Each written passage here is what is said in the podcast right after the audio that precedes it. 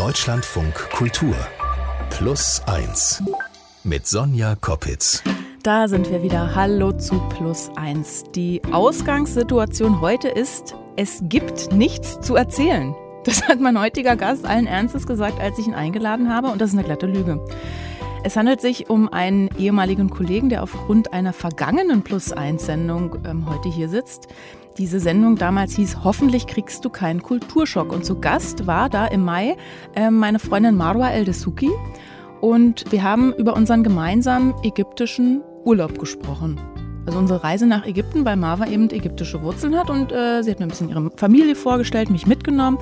Und das hat mein heutiger Gast gehört und hat mich daraufhin kontaktiert. Dabei hat er auf den ersten Blick erstmal gar nichts damit zu tun, weder mit Marwa, mit mir schon, weil Kollege. Er heißt Jan Vesper, er ist in der DDR aufgewachsen, lebt in Cottbus und jetzt kommt's aber, er hat einen ägyptischen Vater. Hallo Jan. Hallo Sonja, freut mich sehr hier zu sein. Den Vater hast du ja nie kennengelernt und das kam eigentlich raus. Also ich wusste das von dir nicht. Wir saßen da bei Kaffee und Kuchen auf meiner Terrasse, als du mir das erzählt hast und ich wie gebannt an deinen Lippen hing. Wieso bist du, weil da fiel in der Satz, eigentlich habe ich ja gar nichts zu erzählen. Wieso bist du der Meinung, es gibt nichts zu erzählen? Weil ich dachte, dass so viele Geschichten dazu schon erzählt worden sind. Ähm, Menschen, die andere Wurzeln haben, auch Menschen aus der DDR, die eine andere Hautfarbe haben und äh, da braucht es jetzt nicht noch eine Geschichte obendrauf. Ja, aber es ist so. ja deine ganz persönliche Geschichte. Das stimmt. Deswegen habe ich sie dir ja auch erzählt. Es war ja eher so die persönliche mhm. Ebene, auf der wir uns da getroffen mhm. haben. Und äh, bereust du es dann jetzt schon, dass, weil ich ja dann auch gleich gesagt habe, Mann, Du bist ja nicht der Einzige, dem es so geht. Erzähl das doch mal anderen. Erzähl das doch vielleicht mal im Radio oder im Podcast. Also, wenn sich Menschen dafür interessieren, natürlich mhm. erzähle ich die Geschichte auch gern, klar. Was weißt du denn alles über deinen Vater? Wahrscheinlich wäre es einfacher, jetzt aufzuzählen, was ich alles nicht weiß. Also ich weiß, ähm, dass er in äh, Ägypten lebte. Er ist vermutlich vor 2013 verstorben, weshalb es natürlich jetzt viele Lücken gibt, die auch schwer zu füllen sind. Ich weiß, dass sich meine Eltern während des Studiums in Moskau kennengelernt haben, Ende der 60er Jahre und beide dort studiert haben, eben äh, in Moskau. Und er aber wieder zurückgegangen ist nach Ägypten, weil es vermutlich schwer war, als Ägypter, also als jemand aus dem nicht-sozialistischen Ausland, mhm. so hieß es damals, in die DDR zu gehen. Mhm. Und ähm, ich kam dann mit meiner Mutter zurück nach Berlin. Geboren bin ich in Berlin-Kaulsdorf. Dann haben wir in äh, Friedrichshain gelebt, in der Singerstraße 83, im 14. Stock, das weiß ich noch. mit Blick auf den Fernsehturm. Und äh, ja, und da verliert sich die Spur zu meinem Vater dann schon. Mhm. Und weil er ja nie da war, hat er mir auch nie gefehlt. Und deswegen tauchten die Fragen um ihn erst viel, viel später auf. Deine Mutter hat ja immer wieder Fotos äh, von dir nach Ägypten geschickt, also so nach dem Motto, guck mal hier, das ist jetzt dein Sohn, Jan, der ist jetzt, jetzt ist eingeschult worden und jetzt hat er, weiß ich nicht, die erste Freundin oder, und er hat geantwortet, es ist noch nicht so weit, dich zu sehen. Genau. Also so, so eine das ist das, was ich von meiner Mutter weiß. Mhm. Ich äh, weiß aber eben auch gar nicht genau, was sie da hingeschickt hat. Mhm. Also ich glaube, sie wollte einfach ein Zeichen geben, Mensch, ähm, Samir, du hast da einen Sohn, der sieht so und so aus, das macht er gerade. Ähm, und das war dann die Reaktion, die mich jetzt aber auch nicht weiter umgehauen hat, weil, wie gesagt, als junger Mensch. Wie alt warst du da? Na, das war, ich glaube, das ist ja fortlaufend passiert. Mhm. Sie hat das gemacht, als ich Kind war, als ich älter wurde, sogar als ich dann schon den Job hatte. Also er wusste genau, wie ich aussehe, was ich mache, wo ich bin und ähm, hätte mich eigentlich finden können, wenn er mhm. mich hätte suchen wollen. Mhm. Du hast ja nicht viele Gegenstände von ihm, die dich irgendwie an ihn erinnern oder wo du mal drauf. Also es ist ein Foto, äh, glaube ich, auf dem zu sehen ist, wie er Schuhe putzt. Und du hast eine Notiz mit einer Adresse in Alexandria in Ägypten. Und was du damit gemacht hast, das hören wir gleich hier bei Plus Eins.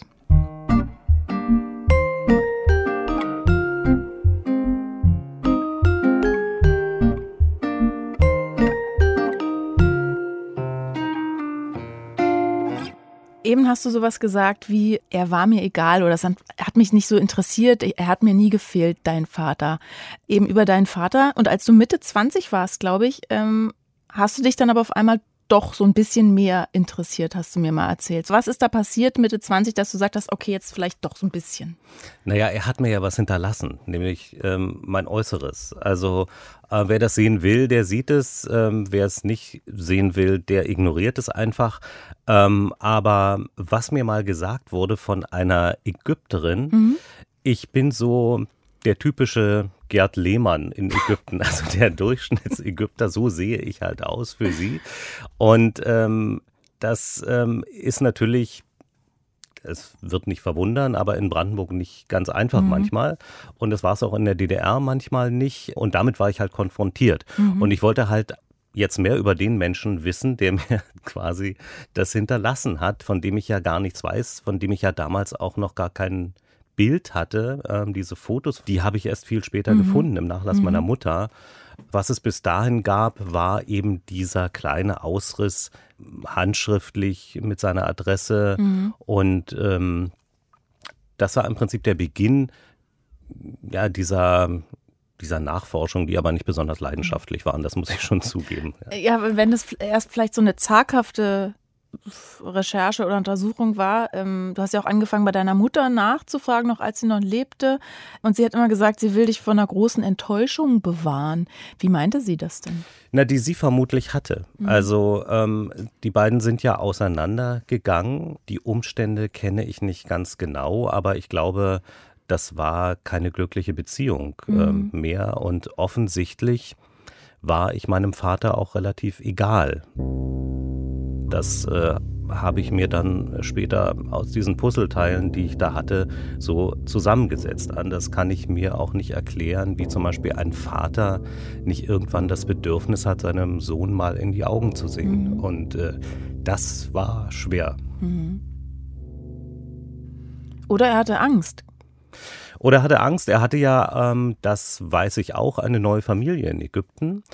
Und äh, da gab es auch einen Sohn, also demzufolge meinen jüngeren Bruder, der aber leider auch nicht mehr lebt. Ich kenne die Umstände seines Todes auch nicht. Mhm. Also auch da ist eine Brücke abgerissen. Das wäre ja jetzt eine Möglichkeit äh, gewesen zu sagen, okay, ähm, jetzt liegt alles auf dem Tisch, jetzt will ich dahin und ich will mit meinem Bruder mal sprechen ja. über unseren Vater und äh, diese diese komplizierten äh, Familienverhältnisse, die, äh, die wir da haben und äh, diesen Menschen, der uns beide ja verbindet letztlich. Du hast ja auch einen Stammbaum versucht zu genau. malen, genau. ne, aufzuzeichnen. Was hast du noch unternommen, um an Informationen zu kommen? Na, zum Beispiel habe ich mit einer ehemaligen Kollegin, die aus Ägypten stammt, äh, versucht, da mehr Licht ins Dunkel zu bringen. Und sie hat dann äh, über ihre Familie dort vor Ort recherchiert mhm. und hat dann eben aber auch feststellen müssen, dass mein Vater nicht mehr lebt. Ähm, und zwar in der Universität von Alexandria, wo er lehrte, gab es ähm,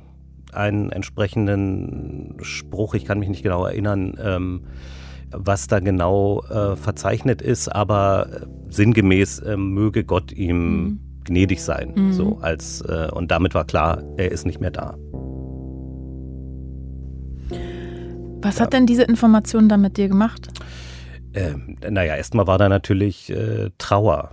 Äh, kurz äh, war ich natürlich geschockt, habe mich über mich selbst so wahnsinnig geärgert, dass ich da nicht früher ähm, mehr unternommen habe. Und dann hat mir jemand gesagt, ähm, aber weißt du, dein Vater hat ja auch nichts unternommen. Er wusste von dir, er wusste, wo er dich findet, er wusste, wie du aussiehst. Und ähm, das hat wiederum bewirkt, dass ich ähm, dann auch so ein bisschen Wut entwickelt habe. Mhm. Und wie ich schon sagte, also ich bin ja nun selbst Vater und es ist unvorstellbar, unter welchen Umständen auch immer die Eltern zueinander stehen, den Kontakt zum eigenen Kind nicht haben zu wollen. Mhm. Und ähm, dass ähm, diese Wut bleibt oder dieses Gefühl bleibt. Ähm, und ähm, da werfe ich ihm auch Feigheit vor mhm. äh, an der Stelle.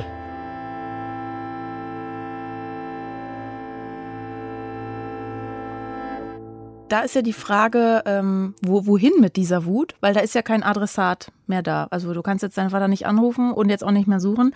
Wie, wie bist du in diesem Moment damit umgegangen, als du erfahren hast, dein Vater ist tot, okay, ich kann jetzt irgendwie nichts mehr mit ihm persönlich klären? Das war schwer, ähm, weil natürlich mir klar war in diesem Moment, äh, es wird hier Dinge geben, die ich nie aufarbeiten kann. Und zwar mit der Person, nur mit der Person, mit der ich das tun könnte. Ich kann natürlich mit anderen darüber sprechen ähm, und ähm, versuchen, das in irgendeiner Weise einordnen zu lassen, ähm, diesen Schmerz auch zu lindern. Aber natürlich ist das eine eine große Lücke, die mhm. da immer sein wird. Aber vielleicht gibt es ja doch noch irgendwelche Möglichkeiten, das auch eben alleine aufzuarbeiten, ohne den entsprechenden Adressaten. Und darüber sprechen wir jetzt. Plus eins. Die Antwort.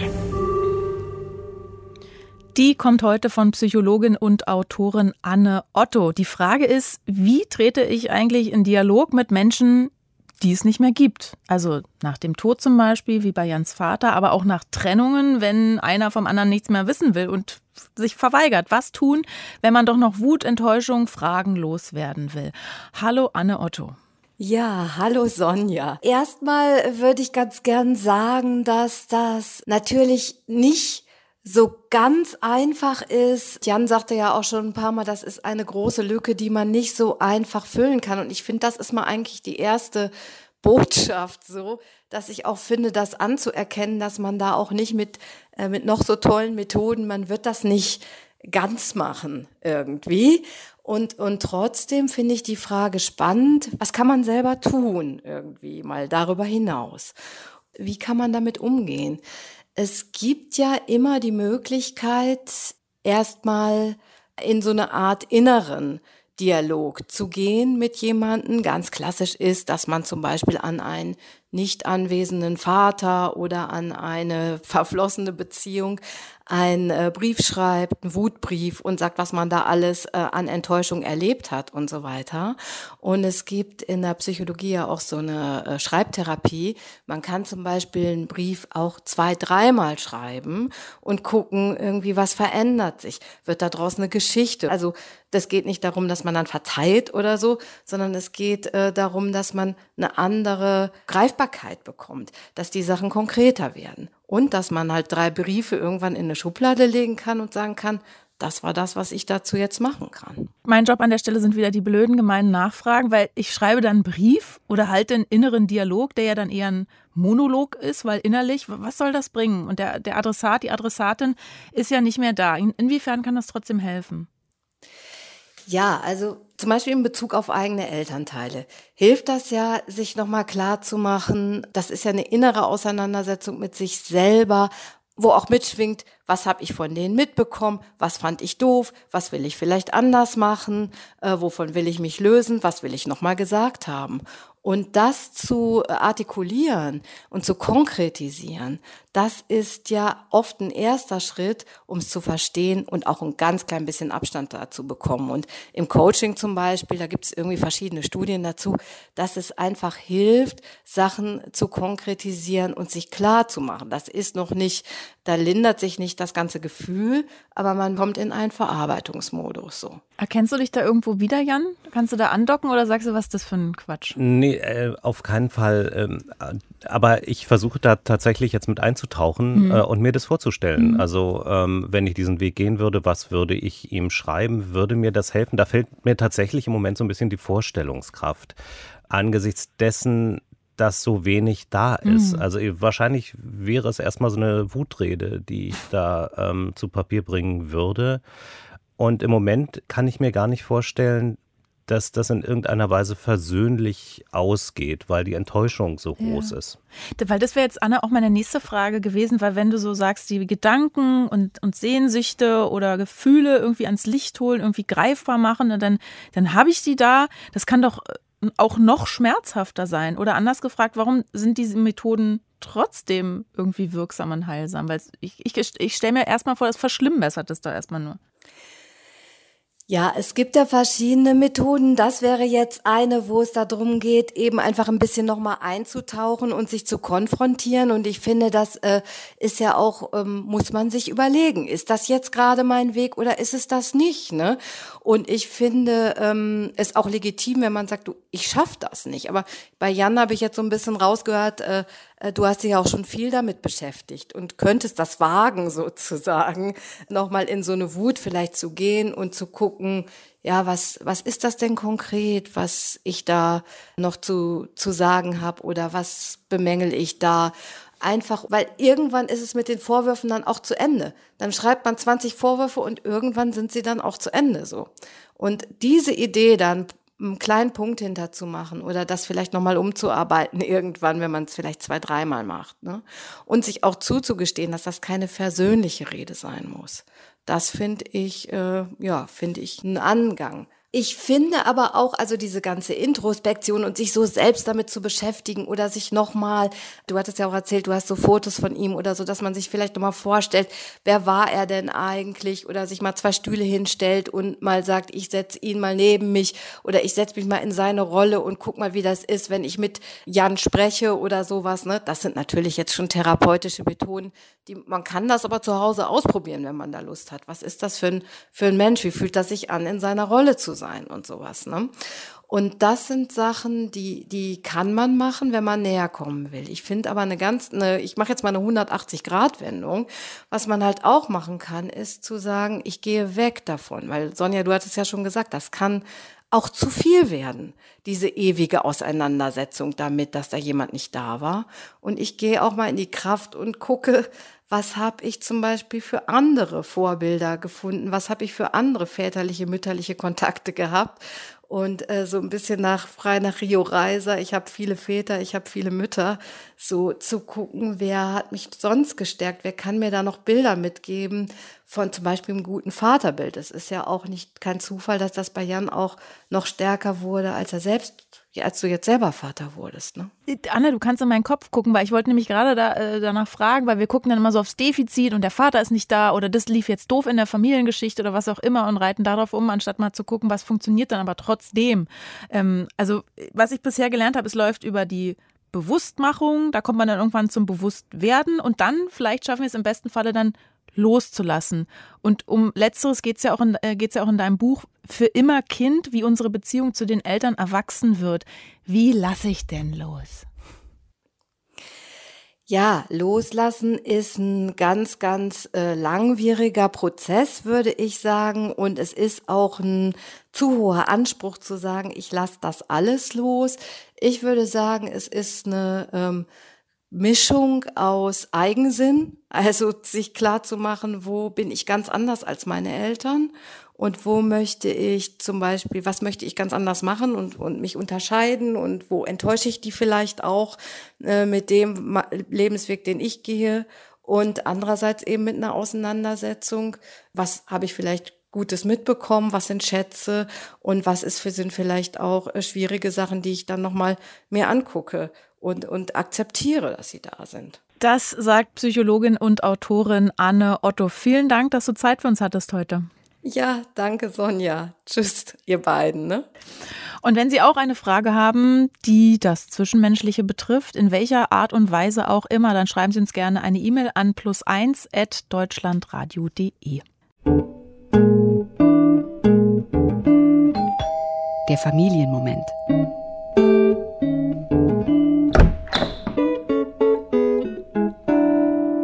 Beiden Jungs sind mittlerweile 22 und 27. Als die so 12, 13 waren, wollten sie von mir als alten Windsurflehrer unbedingt das Kiten lernen. Da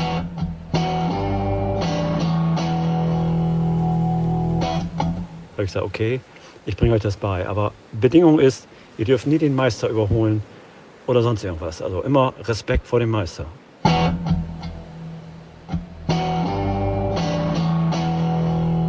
So, und heute, naja, was soll ich sagen? Die ballern links und rechts an mir vorbei, die springen über mich weg. Zur Show fluche ich da ein bisschen rum und finde das so toll, dass ich mit meinen Jungs sowas machen kann und die mich akzeptieren. Und das ist einfach ein geiles Gefühl. Jan Vesper ist mein Plus eins heute. Dabei bist du selbst eigentlich Plus drei. Du das bist, stimmt. Du bist dreifacher Vater. Ähm, und du hast eben schon so ein bisschen angedeutet, was das mit dir gemacht hat. Und das finde ich immer so spannend, weil ich selbst keine Kinder habe. Und wenn dann oft mit Frauen darüber spreche, was da im Leben passiert, auf einmal bist du Eltern. Ja, da auf einmal bist du Vater. Genau. Was hatte, warum war das bei dir ja auch in der Geschichte zu deinem Vater so ein Knackpunkt? Was passiert da mit ja, den Menschen? Diese Vaterlosigkeit ähm, spielt da natürlich mhm. dann irgendwann eine große Rolle, äh, weil ähm, das Vorbild fehlt. Also wie ist man eigentlich Vater? Äh, wie ist man ein guter Vater? Wie reagiert man in Krisensituationen, die jeden Tag mehrfach auftreten, in, in verschiedenen Ausprägungen? Letzte heute? Ähm, ich, es gab, glaube ich, Streit ums Frühstück, ähm, was denn wohl serviert werden Sag mal kurz, wie alt deine drei sind? Sie sind äh, fünf, elf und sechzehn. Mhm. Also wir sind einmal mitten in der Pubertät.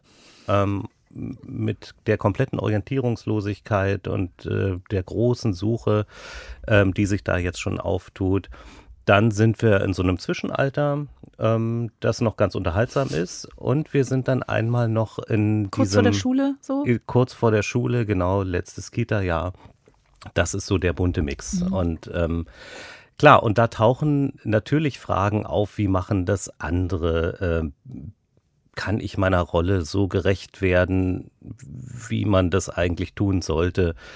Und ähm, dann stelle ich aber auch immer wieder fest, äh, dass Kinder diese Lücken auch füllen, die sich für mhm. einen da auftun. Also in jeder Funktion. Also zum Beispiel äh, war es so, als meine Mutter verstarb und ich dann ähm, mit den Kindern im Auto saß und meinte, jetzt würde ich gern mit ihr darüber sprechen. Und äh, da meinte der Mittlere dann, na, du hast doch jetzt uns, sprich doch mit uns darüber. Wirklich? Und äh, da war er acht und das oh. fand ich so stark und äh, ja, also wie gesagt, also da, wo mm, sich Lücken auftun, äh, mhm. schließen sich andere dann auch wieder ganz mhm. automatisch. Das ist so witzig. Also, weil eine Parallele ist jetzt in unser beider Geschichten, würde ich sagen, ähm, ich habe meinen leiblichen Opa nie mhm. kennengelernt, mhm. sondern Opa, der, der hat meinen Vater adoptiert. Also es ist nicht mein biologischer Opa, wenn man so will. Und dass man denkt, das ist eine Lücke im Lebenslauf oder was macht das eigentlich mit einem? Oder die, die Kinder meiner Schwester zum Beispiel haben meine Mutter, also ihre Oma, auch nie kennengelernt. Und für meine Schwester war das, glaube ich, auch irgendwie so, naja, die lebt ja trotzdem weiter dann in in ihren Kindern, weil es ist, man gibt ja immer irgendwas weiter, glaube ich. Mhm. Und im, im Arabischen sagt man, glaube ich, auch, das habe ich von meiner Freundin Marwa El-Desuki gelernt, Mektub, alles steht geschrieben. Also alles ist irgendwie, hat einen Sinn, ne, wenn man das so, so ähm, übersetzen will. Aber weil du eben gesagt hast, von wem soll man das dann lernen? Wie geht Vater sein oder Mutter sein? Meinst du, man braucht da jemanden, der einem das vorlebt? Wahrscheinlich suche ich mir auch die falschen Vorbilder. Also spätestens, als ich mich dann am Rande eines Fußballplatzes wiederfand, hatte ich null Gesprächsthemen mit den anderen Eltern oder Vätern. Also nicht nur, dass ich nichts von Fußball verstehe, die unterhalten sich ja auch in Codes, die ich nicht verstehe. Also das, das ist einfach eine ähm, andere Ich Bubble. versuche dann immer eine andere Ebene oder ich meine, man kommt immer über, oder über das Wetter zum Beispiel, kommt man ja in der Regel immer irgendwie in ein Gespräch. Ähm, aber das gelingt mir halt nicht. Mhm. Und ähm, und da stelle ich mir schon vor, ein Vater, der dich da so an die Hand nimmt, der dich da auch mal mitnimmt, ähm, der ist da schon ein Vorbild, beziehungsweise führt dich dann da auch so mhm. an Dinge, die die andere, die für andere halt selbstverständlich sind. Aber du bist sind. ja trotzdem, du bist ja trotzdem Vater. Was, was sagen, Vater, was sagen denn deine Kinder zu dir als Vater?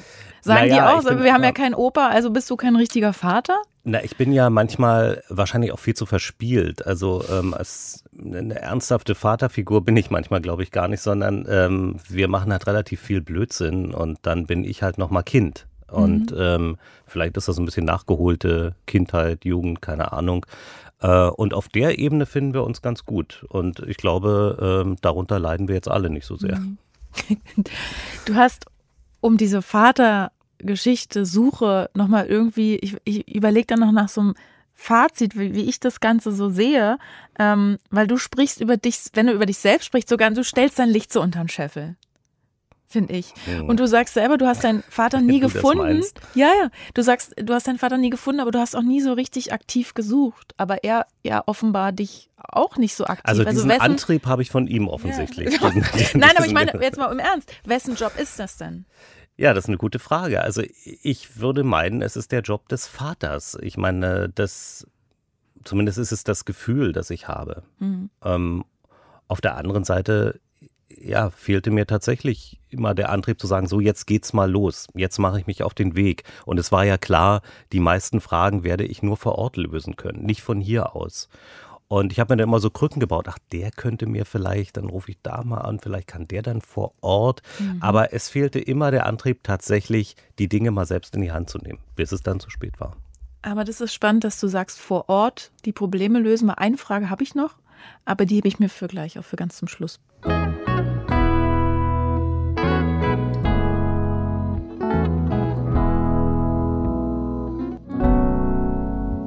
Bevor wir uns jetzt voneinander verabschieden, lieber Jan, Lieder Jan.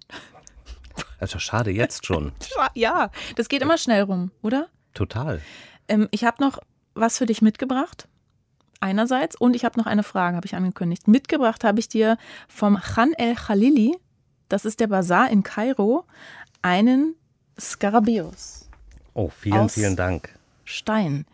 Die einen sagen, das ist ein sich vom Kot pflanzenfressender Säugetiere ernährender Käfer, der nach der Paarung eine Kugel aus Dung formt. Andere meinen, der bringt Glück. Dann hoffe ich auf Letzteres.